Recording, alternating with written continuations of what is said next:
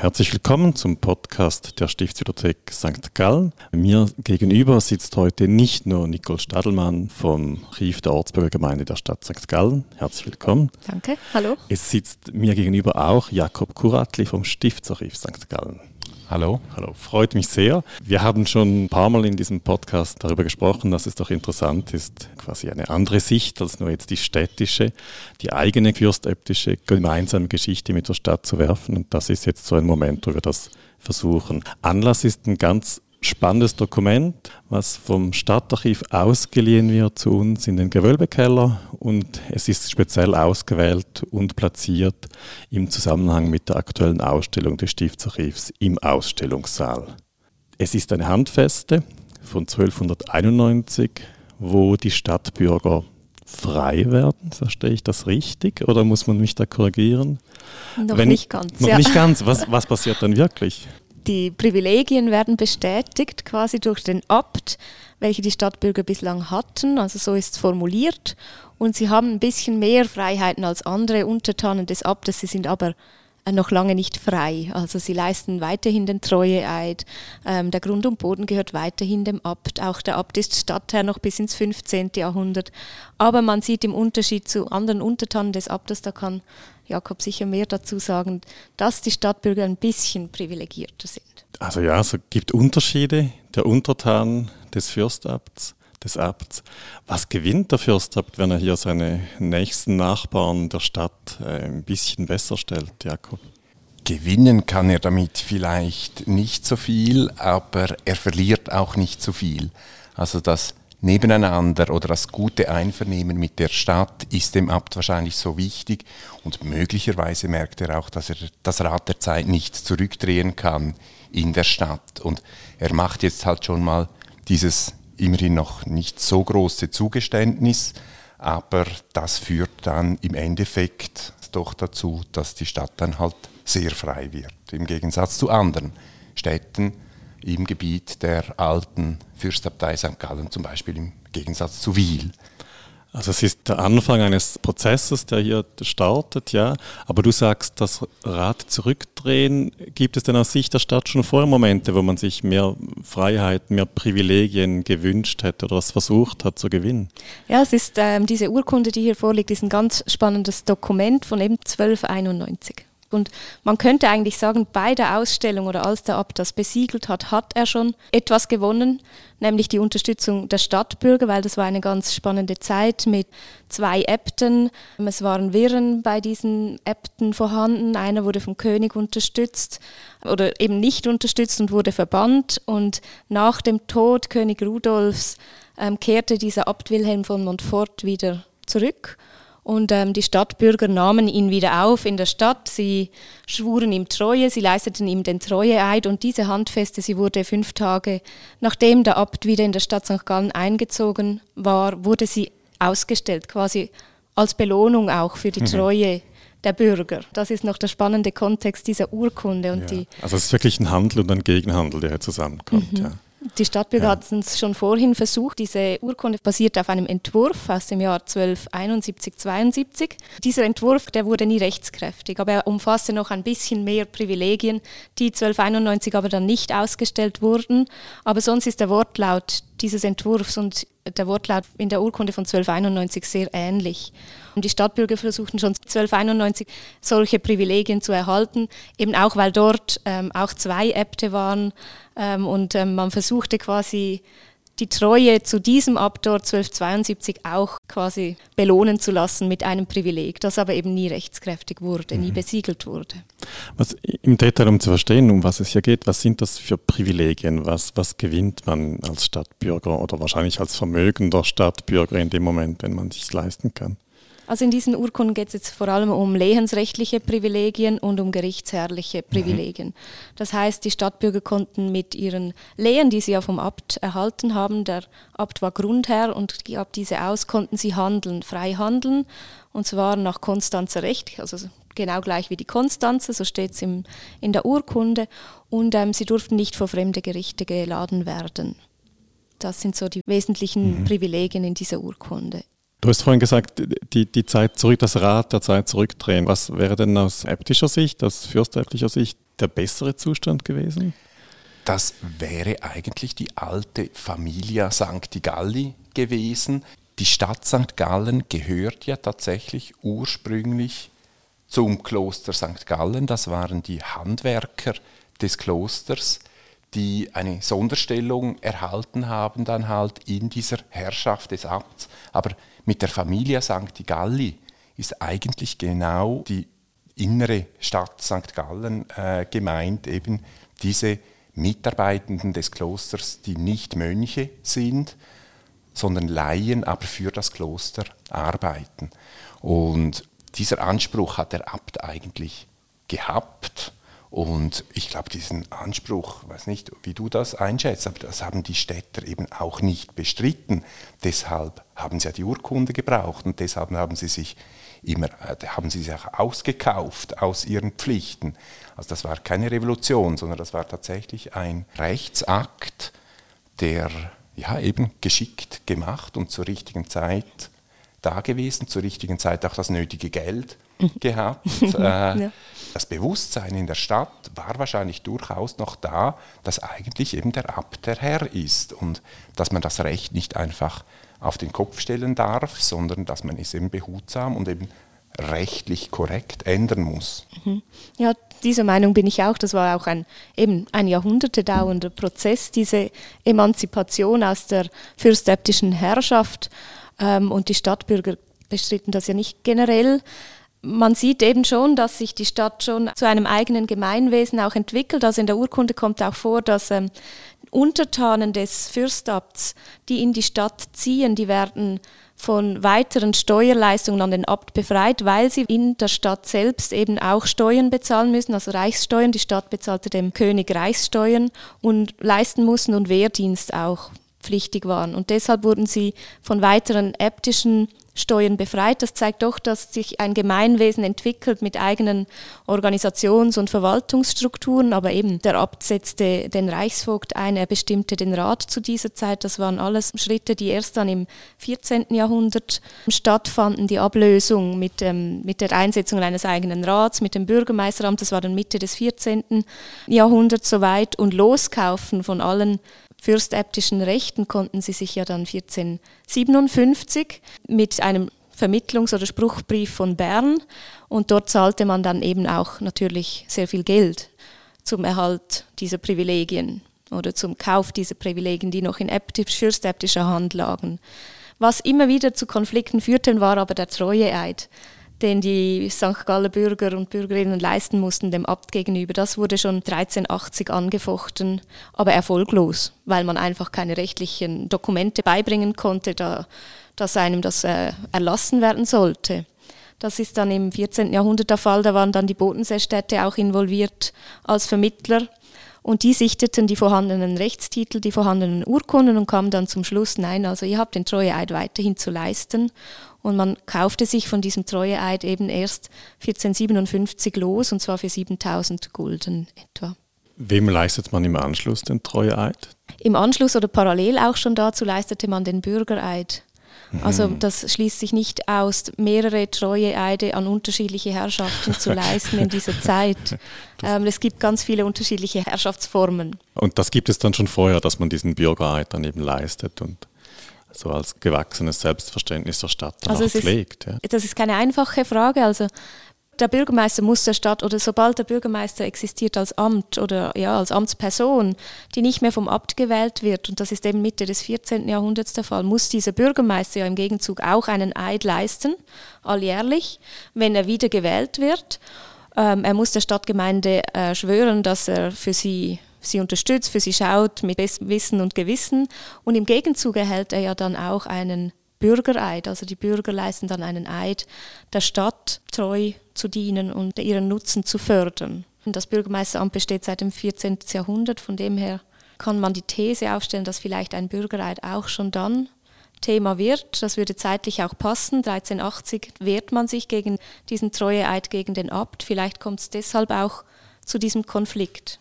Mhm. Ist aber eine reine Hypothese. Gibt es denn auf fürstäbtischer Seite irgendwann das Lamento des Bedauerns über diese Stadt, die da immer emanzipierter und selbstständiger unterwegs ist. Und weißt du, ab wann das so einsetzt? Also ich gehe davon aus, das gibt es. Oder mindestens Rechtsquellen, die dann davon zeugen, dass man so, so empfindet, ja? Ich denke, dem Kloster war es schon auch sehr, sehr bewusst, dass der Auskauf dann wirklich definitiv ist. Das ist dann wirklich ein Dokument, das rechtlich einfach gilt. Natürlich, es gab dann noch so vielleicht Streitereien über Kleinigkeiten, aber die grundsätzliche Unabhängigkeit der Stadt vom Kloster konnte der Abt nach diesen Verträgen eigentlich nicht mehr für sich in, in Frage stellen. Und man hat sehr stark geglaubt, eben in die Kraft und in die Rechtsgültigkeit von Verträgen in der damaligen Zeit. Kloster hat man es vielleicht bedauert, dass man damals eben der Stadt diese Möglichkeit gegeben hat. Aber der definitive Auskauf, das war ja ein, eben eine Vermittlung auch durch die Eidgenossen da musste man eingehen, wahrscheinlich von klösterlicher Seite, sonst hätte man es mit den Eidgenossen auch ein bisschen verscherzt. Und also du, du sprichst nicht. jetzt von diesem Dokument von 1457. Was ist dann die Position der Fürstabtei in dem Moment, dass man überhaupt auf so einen Handel einsteigt? Ist es auch wieder ein bisschen eine Position der Schwäche, wie bei Wilhelm von Montfort, oder? Er muss sich bestätigen lassen, ist ein Konflikt mit einem anderen. Dann steigt man vielleicht darauf ein, ist das eine ähnliche Situation 1457? Ich kann mir vorstellen, dass der Abt einfach eben, wenn die Eidgenossen diesen Frieden diktieren, oh, dann, dann muss man das halt annehmen. Sie haben sich natürlich eingebracht, aber die mussten eigentlich diese Bedingungen der Eidgenossen wahrscheinlich einfach annehmen. Ja, und vielleicht monetäre Aspekte. Ich meine, ähm, die Stadt St. Gallen Mitte des 15. Jahrhunderts war zum Zentrum des Textilhandels geworden in der ganzen Region eigentlich, Ostschweiz, Oberschwaben. Man hatte viel Geld und man konnte sich das auch einfach leisten. Ich weiß jetzt nicht, wie das bei klösterlicher Seite aussah, die finanzielle Situation zu dieser Zeit. Das könnte schon eine Ursache gewesen sein. Wie muss man diese Summe einordnen? 6000 Gulden? Habt ihr 7000 ja. sogar noch mehr? Also es gab zwei Verträge, 1457. Die erste Urkunde, die ging wirklich ähm, vor allem um den Bürgereid. Dort wurde eben dann mit 7000 Gulden der Bürgereid und andere Rechte losgekauft und dann hat dieser Vertrag aber noch nicht gereicht. Man hatte noch ganz andere, viele andere Streitigkeiten und dann kam der sogenannte Speichigische Vertrag. Der ist bei uns im Archiv sehr bekannt, weil er einfach mit Abstand die größte Urkunde ist, die wir haben.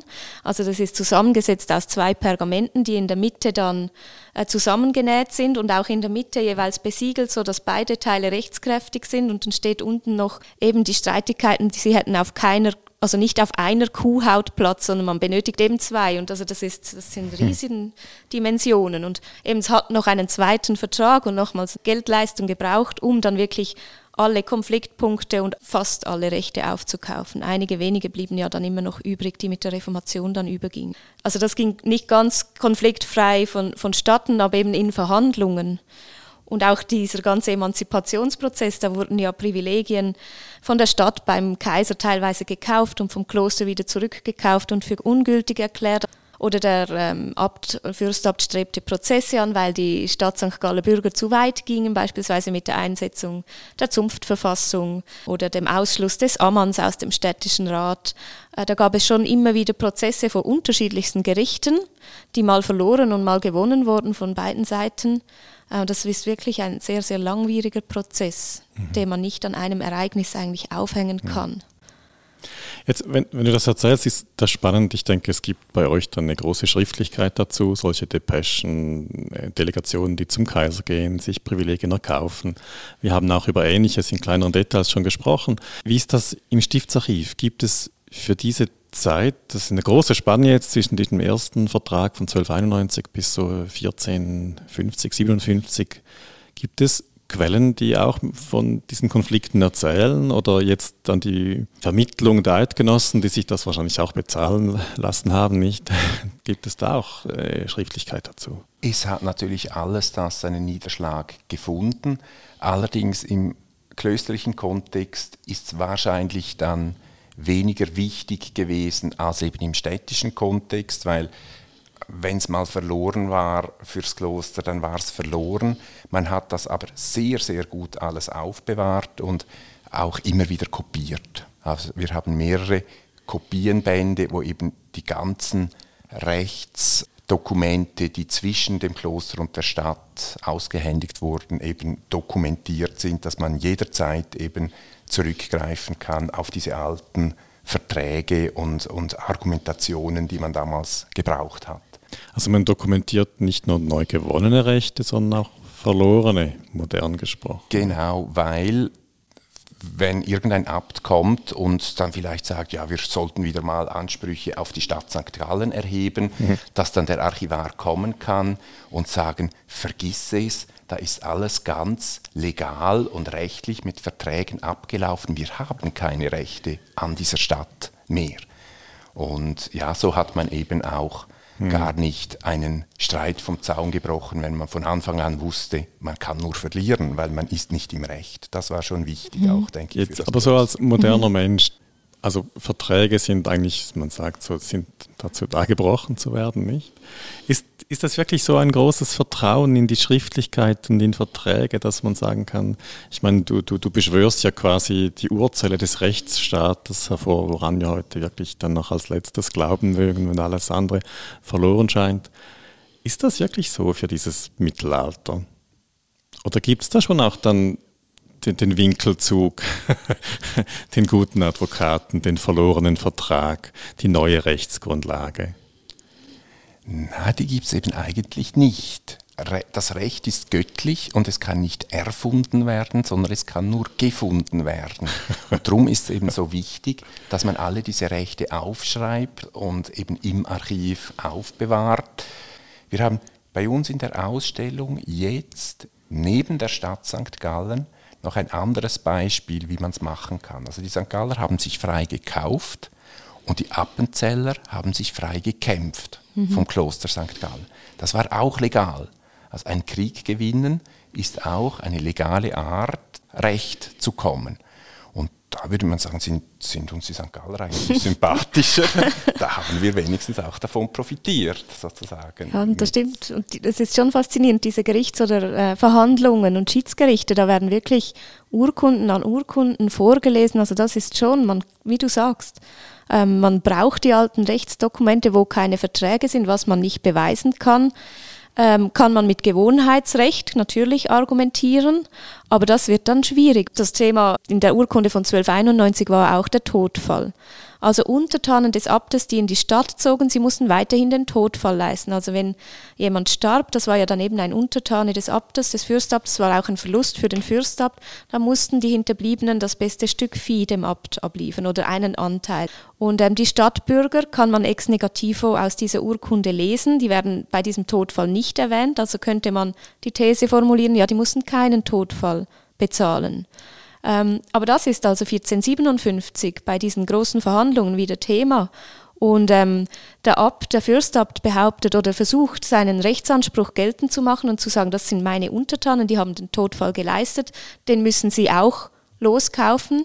Und man kommt dann zum Schluss im Urteil, weil der Fürstabt eben keine Urkunden vorweisen kann, dass er das mal, weil es in den Handfesten auch nicht drin ist, die regelmäßig bei jedem neuen Abt ja bestätigt wurden, weil er das nicht belegen kann, dass man den Todfall noch bezahlte, ist das nichtig.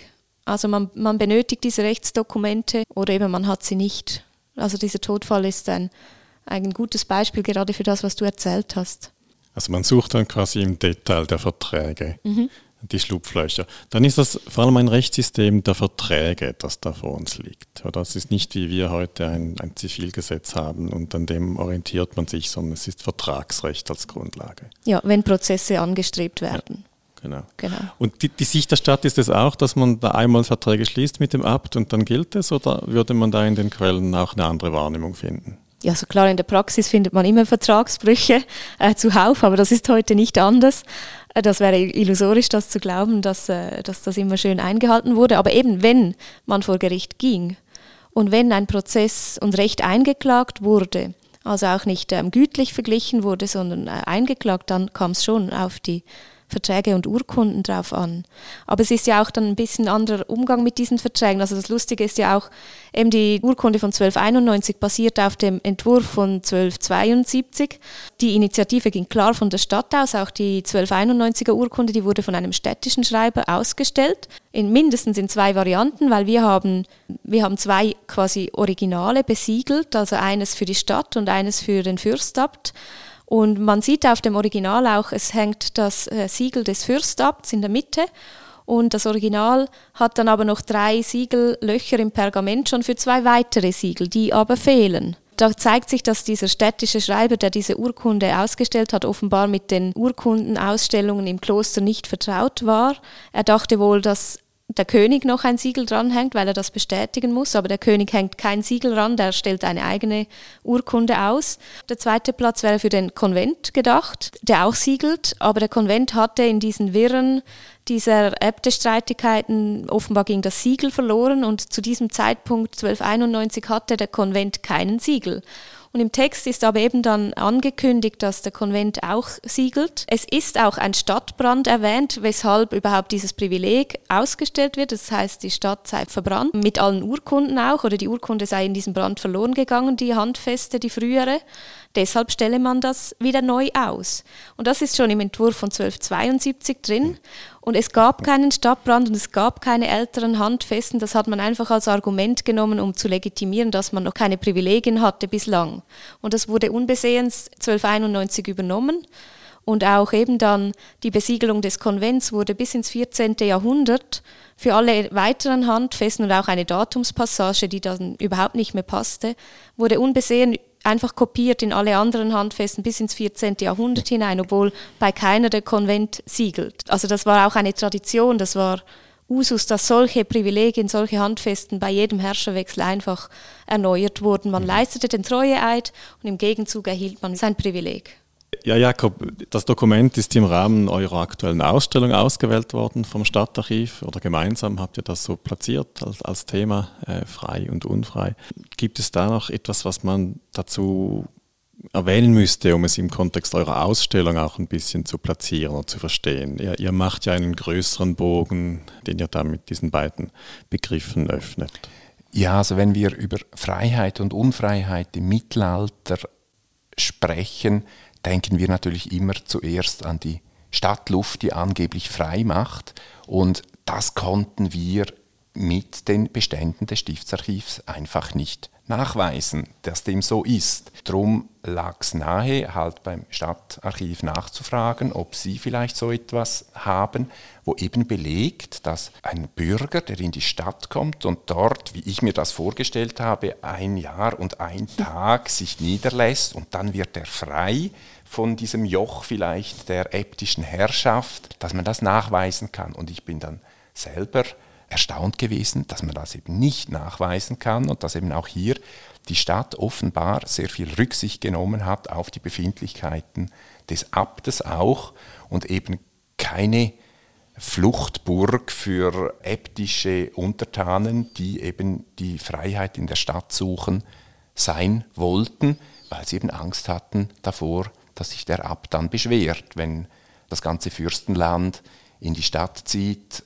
um frei zu werden. Und das war eben nicht möglich und das habe ich vorher nicht gewusst. Ja, und man begab sich ja einfach in eine neue Herrschaft, in die städtische Herrschaft. Man war ja dann auch nicht frei, auch wenn die Stadtgemeinde die männlichen Bürger quasi den Bürgermeister wählten, aber wenn man das genau anschaut, dann sind diese Wahlmöglichkeiten ja sehr stark eingeschränkt. Das ist eine herrschende Elite, die ja dann quasi die Stadtobrigkeit bildet und, und dann hat man einen neuen Herrn. Aber das eine wäre die Flucht und das andere, wir haben das Thema jetzt schon gehabt, das Freikaufen. Kann man das? Gibt es Beispiele vielleicht, die ihr kennt, dass man sich aus der Unfreiheit der fürstäbtischer Landeshoheit dann in die möglicherweise eben vermeintliche Freiheit der Stadt freikauft?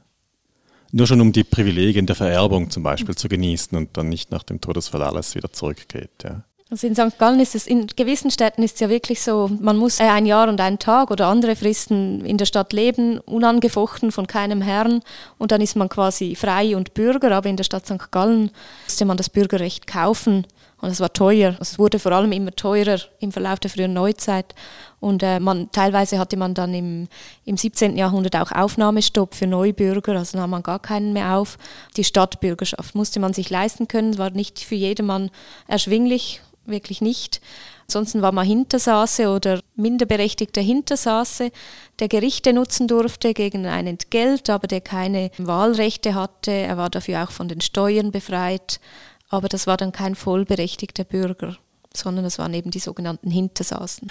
Aber die kommen möglicherweise aus unfreieren Verhältnissen dann trotzdem in die Stadt. Weiß man, wo solche neue Stadtbürger, sage ich mal, die sich wirklich einkaufen können, wo die herkommen? Kommen die aus der Fürstabtei oder gibt es da eine Mobilität, die viel größer ist? Kommen die aus dem süddeutschen Raum oder noch weiter her? Hm, das ist eine spannende Frage. Ich kann sie nicht quantitativ beantworten und rein aus meinem Gefühl heraus. Also in der frühen Neuzeit eben, da werden fast keine Bürger mehr angenommen, außer es sind irgendwie reiche Kaufleute, die stammen dann meist Konstanz oder nördlich des Bodensees aus Süddeutschland oder dann ganz spezifische Handwerker, die genau gebraucht und gesucht wurden und die konnten aus eidgenössischem Gebiet sein, musste nicht irgendwie aus der Nähe sein. Im 15. Jahrhundert kamen ja einige Kaufleute, Familie aus Konstanz nach St. Gallen, die sich dann einbürgern ließen, aber das war auch ein Konflikt die Ursache, weshalb die aus Konstanz wegzogen.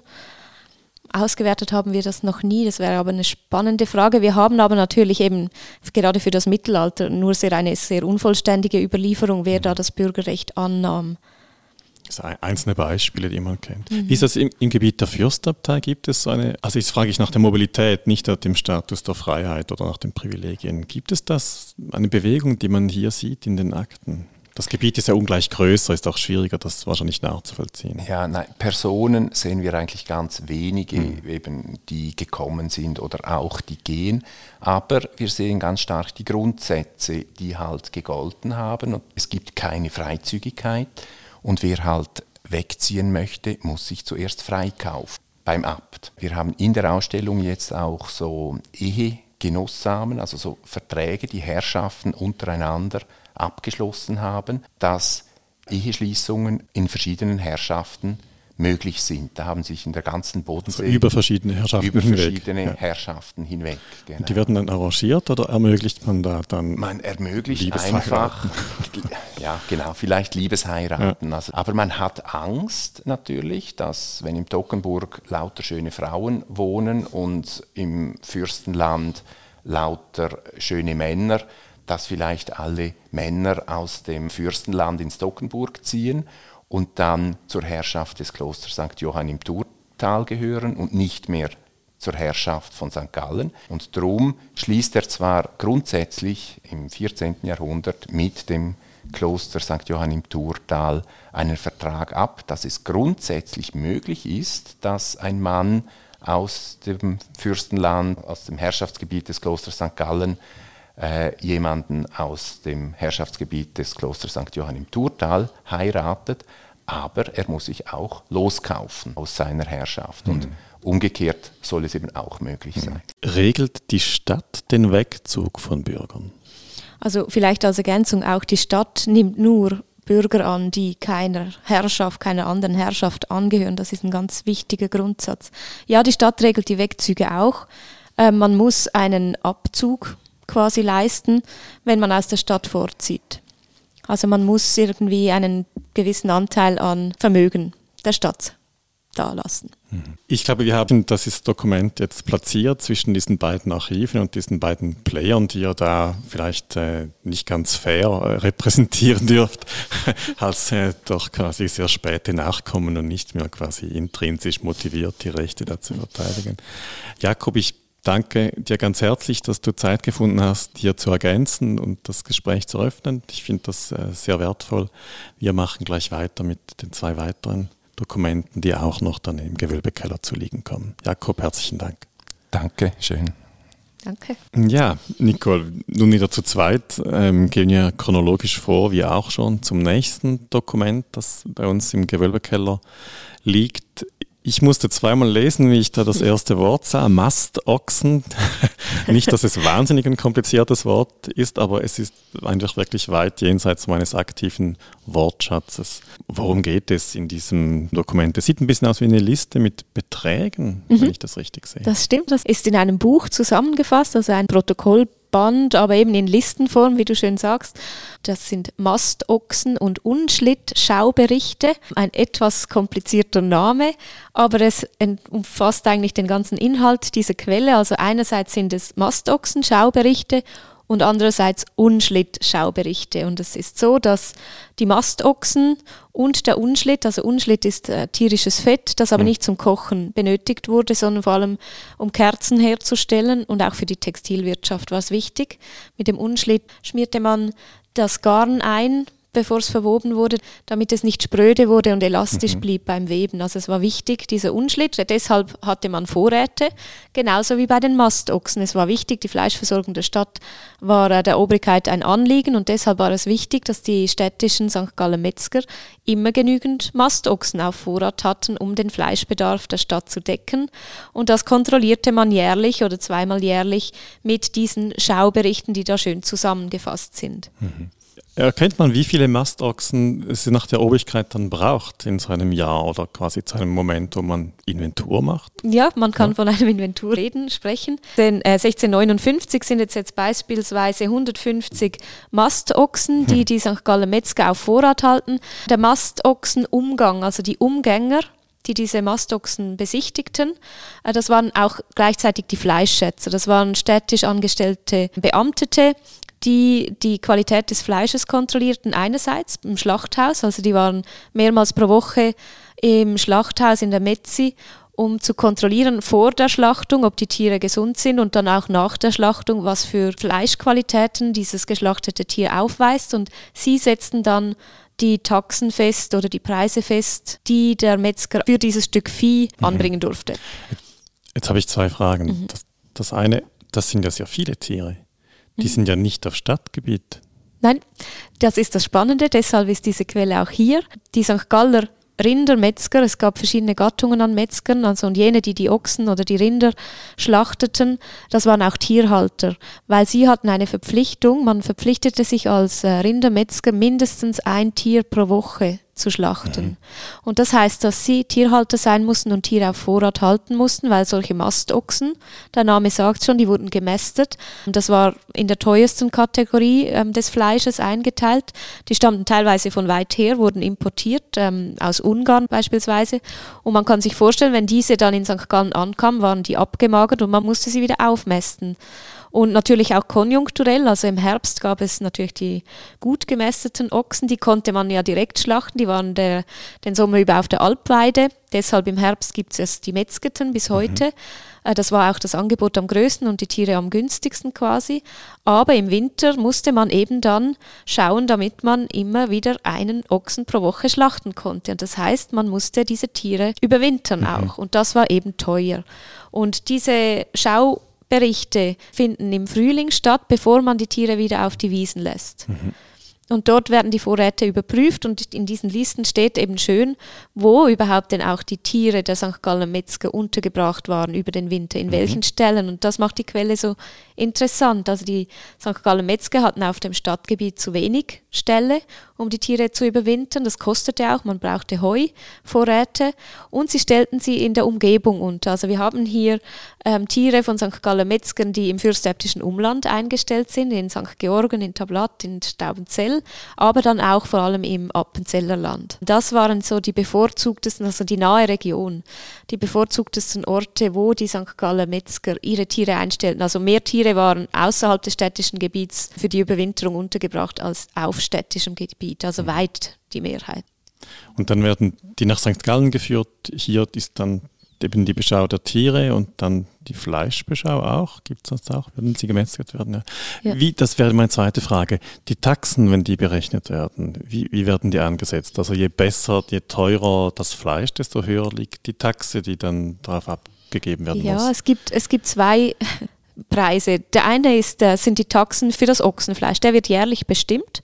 Und zwar nach diesem Mastochsenschaubericht. Also die Fleischschätzer, sie gehen von Stall zu Stall, der Metzger sagt ihnen, wo ihre Tiere untergebracht sind. Sie beschauen diese Tiere auch nach Qualität, nach Größe, nach Gewicht. Und dann gehen diese Schätzer vor den Rat und sagen, ja, es gibt so und so viele Tiere in diesem und diesem Zustand, so und so gut gemästet. Und dann setzt der Rat die Fleischtaxe für Rindfleisch fest, jetzt in mhm. diesem Fall. Und die ist dann wie äh, für das ganze Jahr fix und wird nächstes Jahr wieder neu verhandelt. Dann gibt es aber eben noch innerhalb des Ochsenfleisches, wenn man ein Tier schlachtet, dann gibt es die besonderen Prachtexemplare und jene, die nicht so gut geraten sind. Mhm. Und die werden dann beim Schlachten, also nach dem Schlachten von den Fleischschätzen, noch in unterschiedliche Qualitätskategorien eingeteilt. Jene, die schlachten dürfen und eine Schlachtlizenz besitzen, haben eine Metzgerbank an einem Verkaufstisch und dann können sie das Fleisch auslegen und es ist wichtig, dass dann der Verkaufspreis genau oberhalb des Fleisches an einer Tafel steht. Da müssen die Fleischschätzer auch darauf achten, nicht, dass man dann ein kleineres Tier oder ein minderwertigeres Tier für den besseren Preis verkaufen kann. Da wird also auch sehr stark darauf geachtet. Und allgemein natürlich, ob das äh, Tier gesund ist, also mhm. ob es Würmer hat oder nicht. Also da wird auf die Hygiene und eben die Qualität des Fleisches sehr gut, äh, wirklich sehr streng auch geachtet. Also man erledigt mit diesen Aufgaben, die du beschreibst, gleich mehrere, mhm. mehrere Zwecke. Also es, ist, geht um gutes und gesundes Fleisch für die Stadtbevölkerung, mhm. es geht um die, die, Versorgungssicherheit über das ganze Jahr hindurch und ja. dann auch eine gewisse wirtschaftliche Planbarkeit, indem dass man eben, der Preis ist dann nicht mehr so volatil über das Jahr hinweg. Ja, ja die Metzger haben aber die Möglichkeit, das habe ich in den Quellen häufiger, wenn ein schwieriges Jahr ist, beispielsweise im Dreißigjährigen Krieg, dann gelangen sie auch im Sommer an den Rat und sagen, es gibt äh, Mangel an Tieren, wir finden keine mehr, der Einkauf ist enorm teuer, könnt ihr uns die Taxen erhöhen? Die eine. Frage, das wird dann teilweise bewilligt oder ich habe auch eben drei Metzger, die kommen vor den Rat und sagen, wir haben jetzt wunderschöne Prachtexemplare aus Ungarn ähm, importiert, können wir die teurer verkaufen? Mhm. Und dort stimmt dann der Rat zu, diese Tiere dürfen dann ein bisschen teurer verkauft werden. Bei Fleischmangel kommt es darauf an, wie teuer das Fleisch schon ist. Man hat ja auch Preisabsprachen in der ganzen Bodenseeregion, damit das Fleisch überall etwa gleich teuer ist äh, damit quasi Hamsterkäufe an einem Ort verhindert werden können. Dort subventioniert der Rat teilweise auch die Metzger. Also der Fleischpreis, die Taxe bleibt gleich hoch, aber der Rat zahlt jedem Metzger pro geschlachtetem Tier noch etwas hm. dazu. Das gibt es auch in Ausnahmesituationen, mhm. wenn eben wirklich großer Mangel herrscht. Bei Knappheit. Mhm. Das Jetzt Metzger in St. Gallen. Ich so als Laie denke zuerst an die Metzgergasse. Das ist richtig, ja. Und dann hat ein Metzger eine Bank, eine Fleischer- oder Metzgerbank vor dem Haus war verkauft. Wie viele sind das an dieser Metzgergasse? Weiß man das? Ja, wie viele Metzger, das könnte man die, in den Steuerbüchern okay. auszählen, aber der, die Bank ist nicht beim Metzger zu Hause. Mhm. Also es gibt wirklich, es gibt mehr Metzger wie Bänke mhm. und die Bänke, die sind in der städtischen Metzi, beim Waghaus stand die, die Metzi. Mhm. Und es gibt 40 Bänke. Mhm. Die sind städtisch lizenziert, also die gehören quasi der Stadt und die kann man kaufen als Metzger und auch weiterverkaufen. Also das wird dann in der Familie teilweise weiterverkauft. Und nur jene Metzger mit einer Bank dürfen überhaupt schlachten mhm. und Fleisch verkaufen. Ich weiß aber von meiner Untersuchung ähm, für die Dissertation, dass es beinahe 60 oder 70 Metzger hatte und es gab auch Metzger mit mehreren Bänken, die besonders reichen. Ähm, also nicht jeder Metzger hatte eine Bank und die mussten sich ihren Lebensunterhalt wirklich andersweitig verdienen. Sie waren oftmals Lohnmetzger, also sie schlachteten Tiere im Besitz von Bürgerinnen und Bürgern, bei sich zu Hause. Ochsen waren aber schwierig dann zu Hause zu schlachten. Da brauchte man wirklich auch die größeren Einrichtungen. Also an der Metzi angehängt war auch ein Schlachthaus mhm. und da brauchte man Vorrichtungen, um solche Tiere, solche großen Tiere zu schlachten. Also die Lohnmetzger, sie schlachteten meist Ziegen oder Schafe oder Kälber. Mhm. Oder man konnte als Kuttler arbeiten, da brauchte man auch keine Metzgerbank. Das waren jene, die die Innereien verarbeiteten und Würste machten. Und diese Kuttler, sie kauften die Innereien von den Schlachtmetzgern, von den Bankmetzgern ab und schlachteten nicht selbst. Oder man handelte mit dem Vieh, das war aber ganz schwierig zu überleben. Oder eben man war beim Ziegen- und Schafmetzgen aktiv, das man zu Hause machen konnte. Aber mhm. eben nur gegen Lohn, also nur gegen Auftrag. Wie ist es mit diesen beamteten Fleischbeschauern, die haben das ja wahrscheinlich auch nur ein paar Tage dann gemacht und der Rest der Zeit haben sie andere Aufgaben. Ist das genauso? Ja, diese Fleischschätzer, die waren nicht hauptberuflich Fleischschätzer. Das reichte auch nicht. Das Salär an einem Fleischschätzer bekam im 18. Jahrhundert etwa 15 Gulden. Das ist nicht, nicht wahnsinnig viel. Aber es war ein zeitintensives Amt und ich frage mich schon auch, es waren vier Fleischschätzer insgesamt im 17. Jahrhundert und an fünf, mindestens fünf Tagen pro Woche wurde geschlachtet. Das waren mhm. auch die Schlachttage waren eingeteilt. Ich glaube, Montag, Mittwoch, Freitag wurden Ochsen geschlachtet, Dienstag und Donnerstag Kälber und Kühe. Aber die waren immer vor Ort und das, die Schlachtungen fanden teilweise bis viermal täglich statt. Und man musste vor der Schlachtung anwesend sein und nach der Schlachtung das beschauen. Also es war zeitintensiv. Mhm. Man hat eben diese Umgänge, die man machen musste. Also wie das dann funktionierte mit einem zweiten Handwerk, da kommt wahrscheinlich die Familie ins Spiel. Ich habe das mal in einem Fall eines Bäckers angeschaut, der Kornherr war und nachher Prestenherr, also der hatte ein riesiges städtisches Amt zu verwalten, die mhm. ganzen Kornvorräte der Stadt und danach alle sozialen Fürsorgeeinrichtungen, hat eben noch die Bäckerei und war noch zuerst Nürnberger Bote, also ritt da die ganze Zeit für Korrespondenz nach Nürnberg und da packte die ganze Familie mit. Also da waren zwei Söhne von ihm, waren für die Buchhaltung zuständig. Dann ähm, ein Sohn leitete eigentlich die Bäckerei und die Frauen waren auch für die Kornvorräte zuständig. Sie vergaben nämlich Kredite gegen Korn, mhm. was offenbar gängig war. Also die ganze Familie war dort in diese Ämter und in das Handwerk des Mannes, des Mannes in Anführungszeichen mhm. der Familie eingebunden. Und so kann ich mir das auch vorstellen, dass dann das eben diese Ämter vereinbar waren überhaupt mit dieser Pluriaktivität, mit diesen verschiedenen Einkommensmöglichkeiten und Einkommensquellen, die man hatte. Mhm. Das musste man auf mehrere Personen verteilen. Das sind lange Tage, wenn man sich das so vorstellt. Jetzt gibt es die letzte Frage dazu von mir. Das sind so Ämter personenbezogen. Hält man da die Hand auf und man vielleicht so ein bisschen die Korruption hier schon auch in diesem System mitdenken muss, äh, dass man sich das eben überhaupt zum Teil leisten kann? Gibt es Klagen oder gibt es Maßnahmen gegen so etwas? Liest man das bisweilen?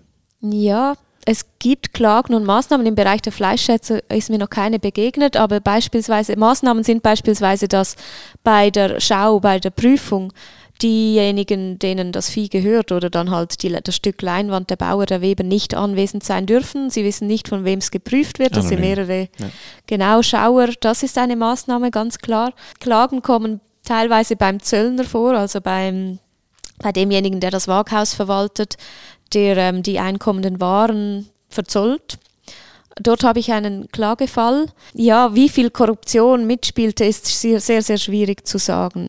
Ich glaube, man hatte eher mehr andere Einkünfte. Also man mhm. hat beispielsweise von Beziehungen profitiert oder eben man hat mit den städtischen Kornvorräten einen Kreditverleih betrieben. Also die haben Kornvorräte ausgegeben gegen Geld. Also das kann man sich heute ja nicht mehr vorstellen, aber das waren Einkommensmöglichkeiten. Oder man hatte dann den Wein, der dem Amt gehörte, konnte man ausschenken und verkaufen und das war meist der, der eigene Gewinn. Solche zusätzlichen Einkünfte machten wahrscheinlich das Lukrative eines Amtes aus. Hm.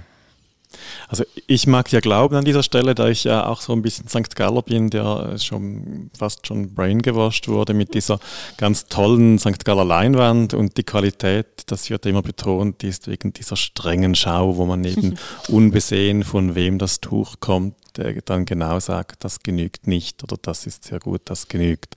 Also dieses Qualitätszeichen, das wird heute noch hochgehalten von allen möglichen Seiten und da würde das natürlich schon dann dieses Fleißige und die langen Tage und das strenge Arbeiten sehr gut hineinpassen. Gut, man konnte natürlich als, äh, gerade als Bauer, der ein Stück Leinwand brauchte, ja auch entscheiden, man wusste ja, hatte man jetzt gut gewoben, war das eine beste Qualität oder nicht. Und in der frühen Neuzeit konnte man dann entscheiden, ja, ich glaube jetzt, das ist die beste Qualität, dann bringe ich es nach St. Gallen, dann erhalte ich am meisten Geld.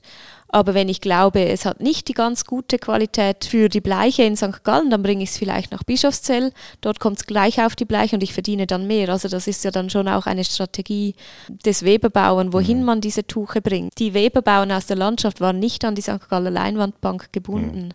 Also man konnte das als Produzent ja vielleicht ein bisschen selbst einschätzen. Oder der Zeitpunkt des Schlachtens lag ja auch beim Metzger. Wir haben eben auch Kälbermetzger, die unreife Kälber schlachten. Habe ich mich immer gefragt, ja, weshalb um Himmels Willen schlachten die unreife Kälber? Sie haben wenig Gewicht, sie erhalten wenig Geld. Aber wahrscheinlich ist das wegen dem Lab, also die Appenzeller Käsewirtschaft benötigte Lab aus Kälbermägen und das Lab war je besser, je jünger die Kälber waren mhm. und wahrscheinlich konnte man da einfach gut Geld verdienen. Das war illegal, aber man hat enorm viele Klagen, weil unreife Kälber mhm. geschlachtet werden. Also da hat man ja dann auch einen wirtschaftlichen Spielraum, den man mhm. mitdenken muss, also so reglementiert oder so strikt. Man hat ja da mhm. wirklich dann auch Möglichkeiten. Man, es ist wie heute, man muss ja. seine eigene Nische dann Natürlich. finden. Genau. Mhm. Ein spannendes Dokument. Besten Dank zu sehen im Gewölbekeller der Stiftsbibliothek. Das nächste, was äh, vor uns liegt, ist ein lustiges Dokument. Für mich klingt es ein bisschen wie ein Kinderfest, das veranstaltet wird.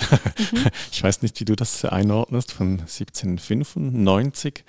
Äh, was mich so ein bisschen stutzt, da werden von 600 Knaben wird gesprochen, die im Stiftsbezirk äh, einen Trunk serviert oder gesponsert bekommen vom Abt. Was ist ja genau für eine Geschichte dahinter?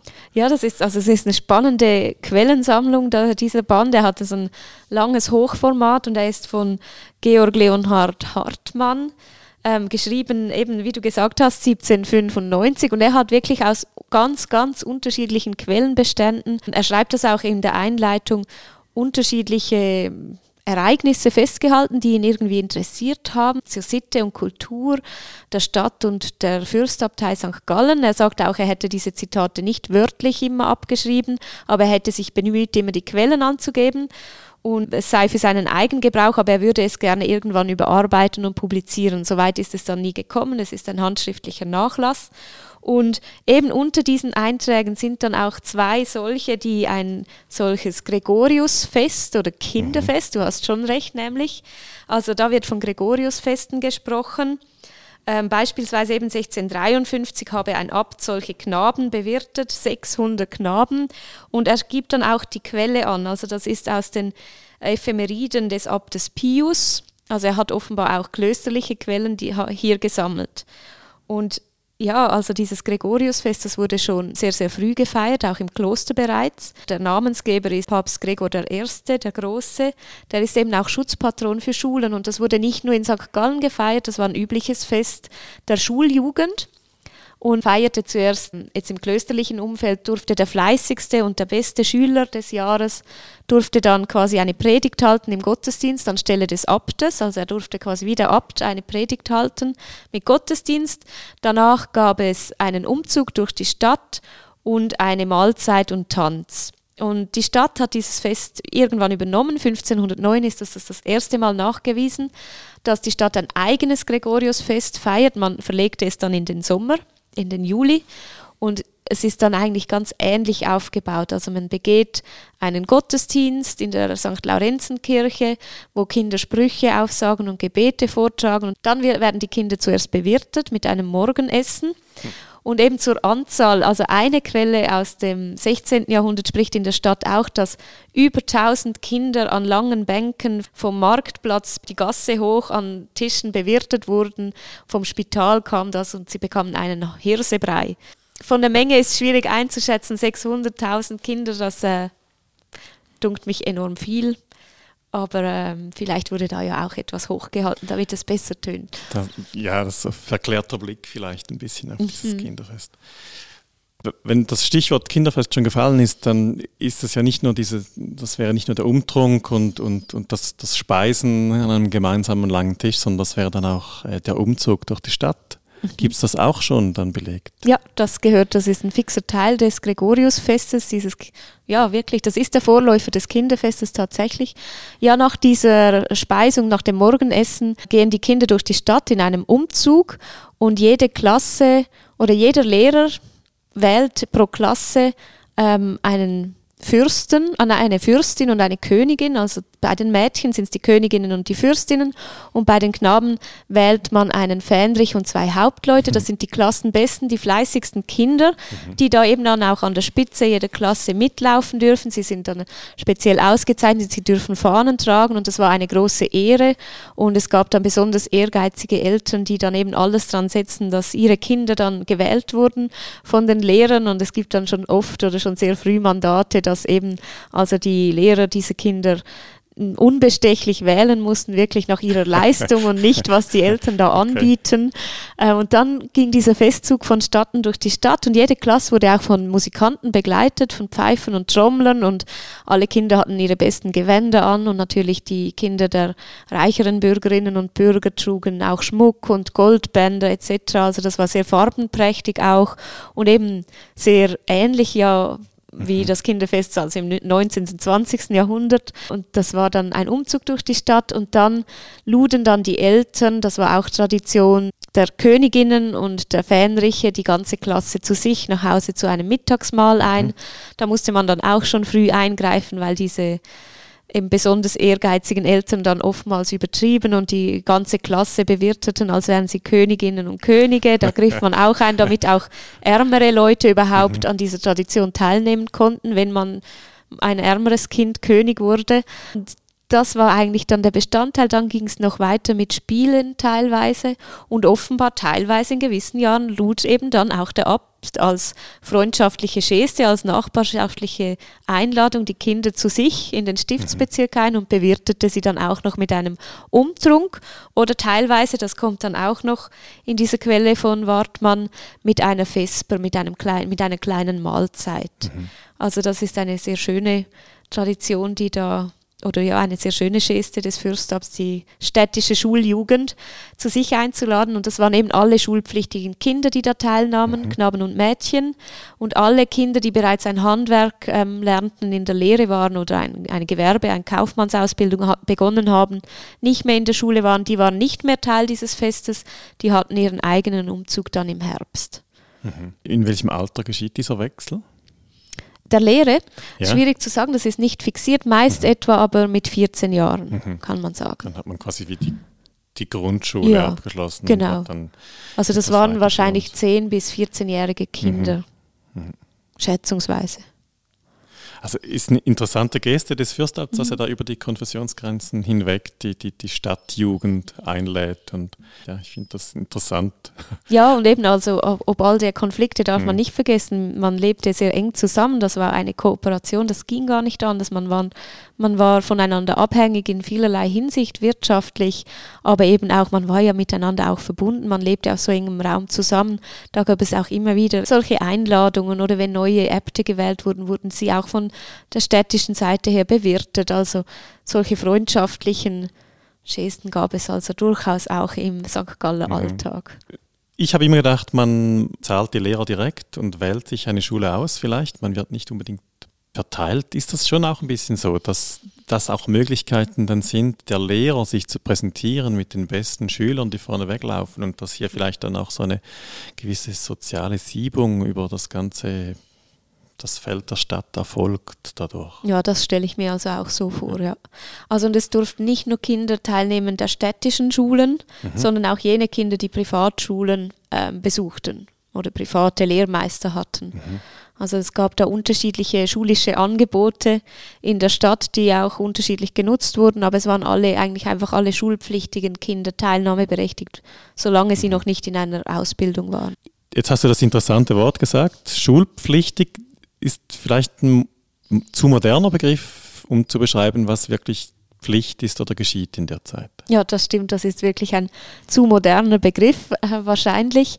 Aber ähm, eben, es gab die städtischen Schulen, das war ein Angebot der Stadt. Sie waren nicht ganz kostenlos. Man musste beispielsweise Holz zahlen für die hm. Heizung der Schulstube, ein Anteil pro Kind. Oder man musste, musste dem Lehrer teilweise eben auch noch Viktualien, Lebensmittel in gewissen Mengen, kleinen Mengen bringen. Ähm, das führte aber auch immer wieder zu Klagen, weil generell sollte es quasi jedem zugänglich sein, die Schule, die Grundschule. Und auch eben in den Waisenhäusern und Fürsorgeinstitutionen wurden die Kinder wirklich beschult, auch die Mädchen. Das war, das gehörte dazu. Man hatte dann auch als Eltern, die oft dann bedürftig waren und deshalb ihre Kinder in diesen sozialen Fürsorgeinstitutionen untergebracht hatten, sie konnten dann nicht einfach ihre Kinder für Arbeiten quasi zurückholen mhm. und sie von der Schule nehmen. Da hatte man dann auch ein Auge drauf, dass das eben nicht geschieht. Das finanzielle Problem war für die Eltern dann eher bei Lehrbeginn, wenn die Ausbildung begann, weil die zu finanzieren, die war teuer und dann hat man dann teilweise Fälle, wo die Kinder dann eben weggeschickt werden im fürstäbtischen Umland, dann ins Schwabenland als eben die Schwabenkinder, weil das kostete nichts, man konnte die Kinder wegschicken und hatte zu Hause auch einen Esser weniger, das war auch relevant. Also die Ausbildung war wirklich eine große finanzielle Herausforderung für die Eltern, für viele, sehr mhm. viele Eltern. Das war das Teure, nicht die Schule. Warum ermöglicht man dann eine schulische Ausbildung in, in der Stadt? Das ist ja nicht nur reiner Altruismus. Geht es schon auch darum, dass man die guten Leute gut ausgebildet in der Stadt hat?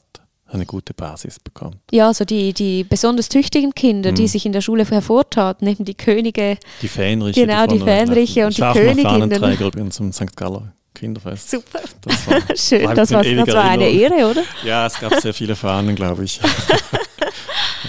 Ja, nein, eben, also die guten Kinder, die wurden wirklich ähm, stark gefördert. Die erhielten dann teilweise von, von der Stadt, aber auch von privaten Gönnern, die man sich mhm. ja dann zusammensuchen konnte. Äh, Stipendien wurden oftmals dann zum Studium geschickt und diese Stipendien sind dann im Vergleich zu einer Handwerksausbildung, die sind dann noch teurer. Mhm. Die, die, können viel Geld zusammenbringen und die Stadt unterstützt das auch aktiv. Mhm. Also wenn sie das Gefühl haben, ja, dieser Knabe, taugt als Geistlicher, den wollen wir fördern. Und dann macht man das, aber immer im Hinblick eben auch darauf, dass der dann wieder zurückkommt. Das ist teilweise dann auch Bedingung und dann in der Stadt eine Stelle antritt oder einen Arzt oder irgend solche mhm. Dinge. Oder später wurden Frauen als Hebammen wirklich sehr mhm. ähm, gezielt ausgebildet, also im 19. Jahrhundert wurden sie dann auf Hebammenschulen geschickt, auch mit der Bedingung, dass sie wieder zurückkommen und eben dieses, diese moderne Hebammen Praxis, die in dieser Zeit aufkam, in St. Gallen verbreiten. Mhm. Ähm, das wurde schon sehr, sehr gezielt gefördert dann. Aber natürlich lange nicht bei allen Kindern. Ja. Ein spannendes, ein weites Feld. Ich glaube, über Schule werden wir vielleicht ein anderes Mal wieder berichten oder etwas hören. Das gibt ja sicher spannende Themen dann auch im fürstäbtischen Gebiet mhm. und im städtischen, speziell dann, dann ein bisschen genau gegen das 18. Jahrhundert geht, mhm. dann wird das plötzlich sehr konkret und auch in den Quellen wahrscheinlich besser fassbar. Ich danke dir ganz herzlich für diese drei sehr schönen Stücke, die du uns gebracht hast, die jetzt zu sehen sind unten im Gewölbekeller und äh, freue mich, dich bald wieder hier begrüßen zu dürfen. Ja. Danke vielmals, Nicole. Merci. Danke, Silvia.